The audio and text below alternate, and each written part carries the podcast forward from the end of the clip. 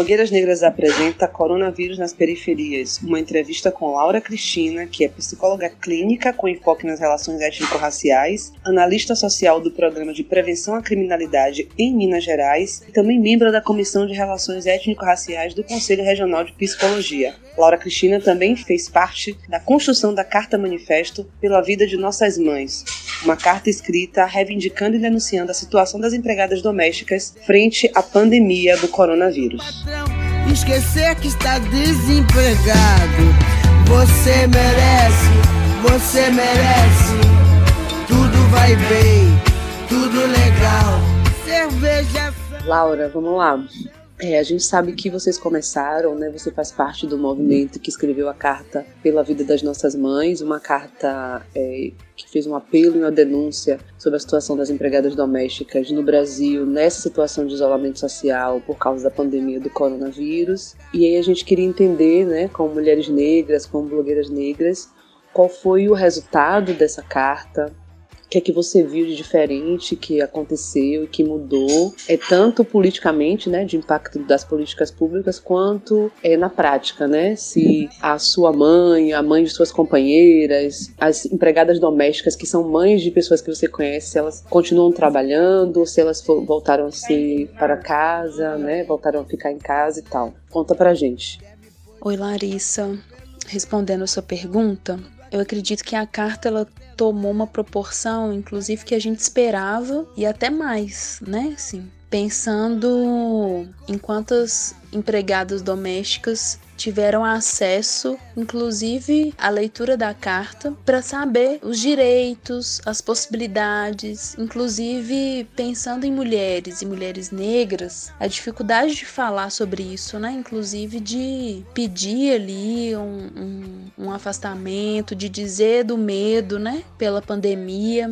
Então, isso foi perceptível. E também de muitas empregadoras empregadores, né, tendo acesso a essa carta, vendo a mobilização dos filhos, vendo a necessidade, inclusive, de que elas tenham esse afastamento, né, entendendo que a pandemia é algo que é muito grave. Inclusive, quando eu falo de direitos, não só trabalhista, mas esse direito à vida, né, esse direito de poder viver, entendendo que muitas ainda não têm e quando eu digo que a carta teve uma proporção, né, ela alcançou muitas pessoas, inclusive pessoas parlamentares ali, né, deputados federais, que estaduais também, enfim, outras pessoas que, que tiveram acesso a essa carta, pensando dentro de uma política pública, né? Vimos essas falas, inclusive, sobre isso nas redes sociais, né? Os nossos envios, assim, de e-mail para esses parlamentares, essas parlamentares que apoiaram a nossa manifestação, estão apoiando ainda reforça para que tenha mais políticas públicas, inclusive quando o Freixo também, né, saiu no Rio, se não me engano, uma carta, enfim, que ele fala sobre fazer uma, uma pedido, né, de um, de um valor e de que essas pessoas possam receber também, é a partir não só, né, do nosso manifesto, mas do alcance que teve, inclusive, para que outras pessoas publicassem sobre isso, né? Então é muito importante e está sendo muito importante essa carta, né? Ela está expandindo dessa forma e também pensando em como que tem sido esse retorno financeiro para essas mulheres com o formulário de mapeamento. Estamos conseguindo que colaboradores acessem essas mulheres, inclusive doando, né? kit higiene, é, um gás, um valor estipulado, enfim, para que essas mulheres consigam minimamente viver, né, durante esse tempo que tem muitas que não tiveram remuneração. Né? O nosso intuito é que tenha uma remuneração. Mas ainda, infelizmente, muitas não tiveram. Foram liberadas, mas não tiveram remuneração. Laura, a gente sabe que é, as empregadas domésticas, né, esse serviço, elas foram as primeiras afetadas. Além dos casos no Rio de Janeiro, houveram casos também aqui no Nordeste, na Bahia.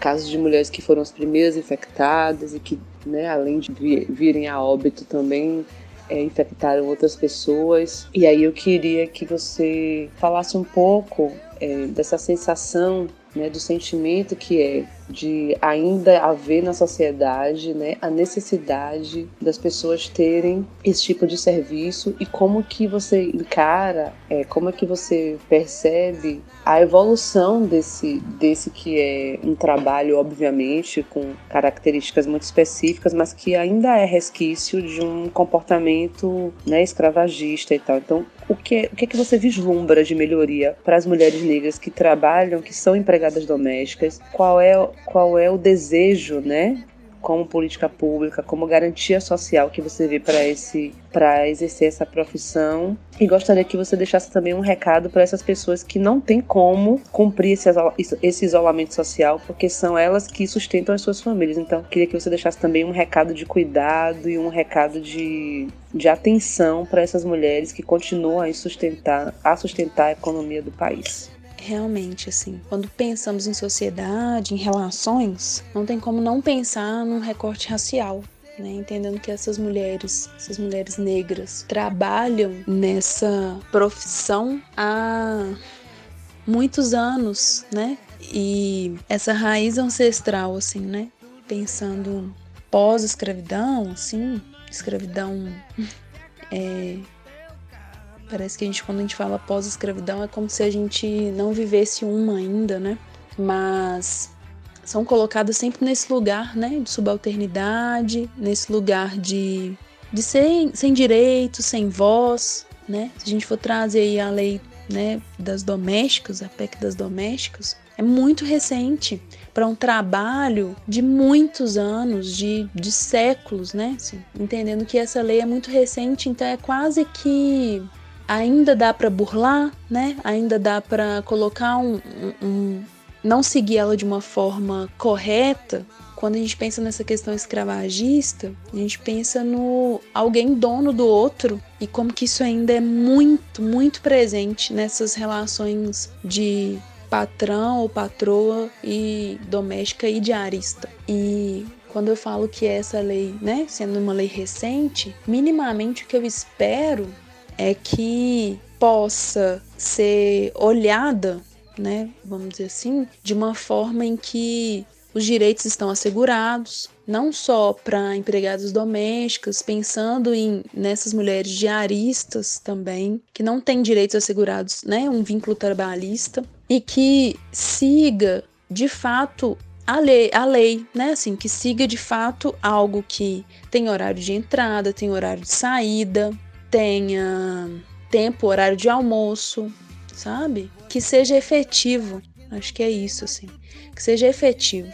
É, eu acho que é minimamente o que a gente espera tendo essa profissão ainda exercida e exercida por muitas vezes por mulheres negras e esse e essa outro essa outra população que infelizmente não tem como estar em casa nesse momento é que tenha esse esse cuidado, inclusive físico e mental, né, que deve estar sendo ainda ainda mais cheio de ansiedade, né? Cheio de que tenha informação, né, também, que que saiba o que o que pode ser feito, né, assim, de, de cuidado físico, de higiene, né, de lavar as mãos, de do cuidado com o outro, da distância com o outro, que essa informação chegue a essas pessoas e que minimamente nos momentos de em casa tenha momentos de, de, de encontro com quem, quem mora lá, né? Assim, quando eu digo isso, de autocuidado mesmo, de olhar para si, de não ficar ligado tanto com a casa,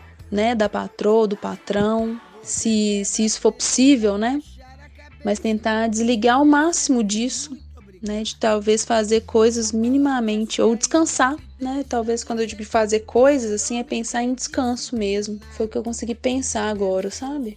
Obrigada, Laura. Obrigada pela sua colaboração e por fazer mais um Blogueiras Negras no Coronavírus nas Periferias. Esse é um programa produzido por Blogueiras Negras em parceria com a Rádio Aconchego Salve Saci, música na voz de Elza Soares, comportamento geral. Fiquem de olho nas nossas redes sociais, blogueirasnegras.org, radioaconchego.milharal.org. Valeu! Você merece, você merece. Tudo vai mal, tudo legal. Cerveja, samba e amanhã, seu Zé. Se acabarem o teu carnaval.